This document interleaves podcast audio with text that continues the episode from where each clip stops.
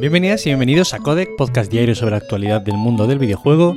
Yo soy Nacho Cerrato y hoy tenemos que empezar hablando sobre Tencent, sobre este gigantesco conglomerado chino, el cual se acaba de convertir en el accionista mayoritario del estudio español Tequila Works.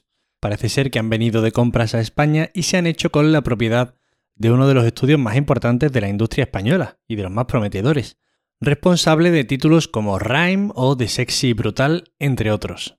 En estos momentos, además, sabemos que Tequila está desarrollando el Song of Nunu, a League of Legends Story, lo cual tiene ahora más sentido aún, ya que Riot Games y su codiciada IP de League of Legends también pertenecen a Tencent. En el comunicado, el CEO de Tequila, Raúl Rubio, ha comentado que, bueno, todo estudio tiene un límite en cuanto a lo que puedes crecer por ti mismo. Y por eso, pues bueno, acogen con gusto este nuevo aliado estratégico, una enorme fuente de financiación, el cual les brindará medios para desarrollarse como estudio y habrá que ver cómo acaba repercutiendo esto en sus próximos proyectos.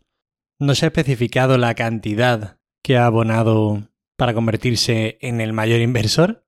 Y bueno, pues otro estudio más que se une a la larga lista de estudios que son propiedad de Tencent, como por ejemplo la ya comentada Riot Games, Sumo, Turtle Rock Studio, Wake Up Interactive, Sharkmock, Funcom y otros tantos, recordando además que aparte de estos estudios que son propiedad del gigantesco chino, también poseen acciones de compañías de toda la industria como, por ejemplo, Ubisoft, Activision Blizzard, Epic Games, Paradox Interactive, Remedy, bueno, un montonazo. Están bien presentes por todos lados.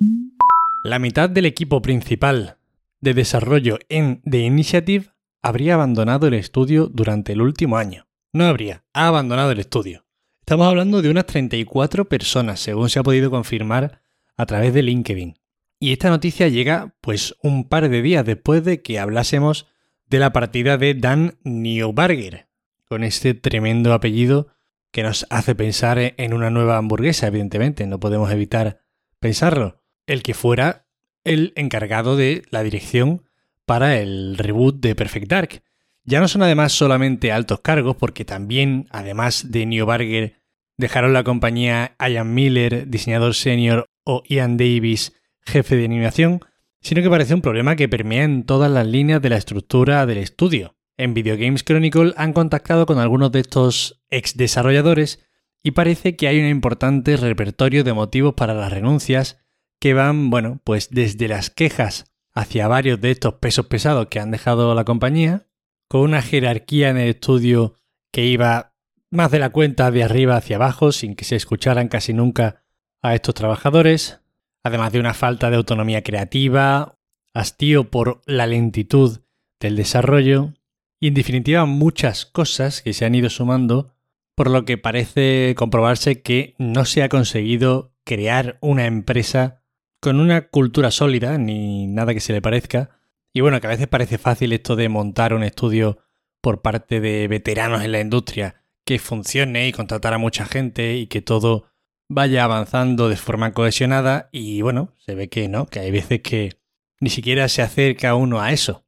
Lo que está claro es que el desarrollo de Perfect Dark no está siendo perfecto ni mucho menos y está siendo bastante dark, bastante oscuro. Pido disculpas por esto que acabo de hacer. Probablemente mañana tenga la mitad de oyentes debido a la calidad de los chistes. Pero bueno, no podía aguantarme, estaba deseando grabar el podcast para, para decirlo. No me escondo, ¿para que nos vamos a engañar? Las ventas digitales de Horizon Forbidden West, Elden Ring y Gran Turismo 7 en España revelan una gran diferencia con respecto al mercado y a la tendencia del consumidor en Reino Unido. En pleno auge del mercado digital, con los servicios de suscripción extendiéndose hacia todo tipo de jugadores, parece que España se mantiene bastante apegada al mercado físico, o al menos eso muestran las cifras que han compartido en Vandal sobre estos tres lanzamientos de importancia. Por hacer la comparación más evidente, desde Games Industry hace poco se publicaba que prácticamente el 50% de las ventas de Horizon Forbidden West habían sido digitales, creciendo en más del doble las ventas digitales que se obtuvieron con respecto a la primera entrega de Horizon. Mientras que en España el porcentaje de ventas digitales sería de un 20%, o sea, nada que ver, como podéis comprobar. Una diferencia abismal con respecto al mercado en Reino Unido. Si seguimos, por ejemplo, ahora con las ventas del Den Ring, el porcentaje asciende un poquito hasta el 30%, con 10.800 unidades de las 26.800 que se han vendido. Y bueno, evidentemente no lo estoy comentando, pero esto varía mucho con la plataforma, ¿no? En PC hay más venta digital, en Xbox hay más venta digital y por eso creo que es interesante la comparación entre Horizon Forbidden West entre ambos mercados y siendo solo de una plataforma, porque tampoco se pueden achacar aquí eso, ¿no? Las diferencias de las diferentes plataformas a la hora de, de alguna forma, promover un tipo de venta u otra. Y aquí estamos hablando de ventas de PlayStation 5. Por ejemplo, para la Xbox, el porcentaje de ventas digitales asciende al 50%. 8.700 unidades físicas y 8.800 digitales. Y para acabar con estos tres juegos, volvemos a uno que es exclusivo de la PlayStation y el Gran Turismo 7 vuelve a certificar esta diferencia y es que si analizamos las ventas entre PlayStation 5 y PlayStation 4, el porcentaje rondaría el 35%. En fin, datos interesantes, ya sabéis que las cifras en este sector suelen estar casi siempre bastante ocultas, no se suelen compartir este tipo de datos, por tanto a mí me hace mucha ilusión cuando veo algo de esto en alguna página web. Square Enix lanza una encuesta para tratar de revertir la dramática acogida de Babylon's Fall. Honestamente, no sé en qué están pensando ni qué están haciendo. Cuesta muchísimo entender lo que está haciendo Square como editora, sobre todo si centramos la vista en las colaboraciones con Platinum Games. Dos estudios históricos y con talento que empiezan a darle a uno la sensación de que sus aciertos son más bien la excepción. Que no es que tengan baches entre las obras de gran calidad, sino que de vez en cuando sale una cosa bien de milagro, pero están más que perdidos. Esta sensación, sinceramente, me da mucha tristeza por el cariño que le tengo a estos dos estudios. Pero, ¿qué sentido tiene esto de lanzar? O sea, le veo el sentido, ¿no? Haces como que te preocupa tu juego. Pero bueno, si sacas un juego que es un absoluto desastre y sabes perfectamente que va a ser un absoluto desastre porque lo sabían. Y eso se demuestra con el poco interés y la poca bola que le han dado a nivel publicitario o a la hora de enviar copias a los redactores, a los analistas, sabían perfectamente lo que era este juego.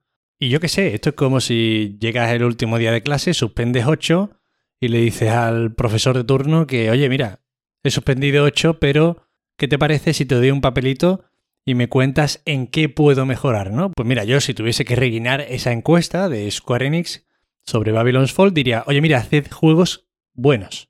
¿Os acordáis cuando hicisteis el Final Fantasy VII Remake, por ejemplo? Salió muy bien, todo el mundo muy contento, o el Final Fantasy XV, el Bayonetta de Platinum, o incluso, yo qué sé, el Transformer. ¿Os acordáis de todos esos juegos que eran buenos, funcionaron y no hizo falta encuestas, ¿no? Pues bueno, haced juegos buenos. No empleéis el tiempo de desarrolladores en hacer cosas que no van a ningún lado. Joder, que estáis en una industria en la que tiene que ser doloroso para los trabajadores de esta empresa hacer este tipo de juegos y notar claramente cómo la editora pasa de él porque sabe lo malo que es. Es que tiene que ser complicado. En fin, que me da mucha pena el viraje que están dando muchas desarrolladoras, pero bueno, hay que mantener el optimismo. Yo espero que la cosa vaya cambiando para estas dos de aquí a unos años, sobre todo porque tiene que salir un tal Final Fantasy VII Remake, parte 2, 3 o la que sea, y por favor, que salga bien. Ya conocemos la segunda tanda de juegos para el Game Pass en marzo, y bueno, destacan Fórmula One 2021, el de los Fórmula 1, Wild West, lo nuevo de Rafael Colantonio, que la verdad es que a mí no me llama mucho la atención, al menos lo que he visto en vídeos, que sale de lanzamiento en el servicio de Microsoft, como también lo hacen el Shaders, un juego de snowboard bastante curiosa la pinta, o el Norco, y se suman a estos otros títulos como Crusader King 3 o Tainted Grail Conquest, entre muchos otros. Y estas son todas las noticias de hoy. Espero que os hayan resultado muy entretenidas. Ah, ahora que me acuerdo, el podcast de ayer tenía una errata y decía que el Hogwarts Legacy salía para la nueva generación solamente, se me fue la pinza.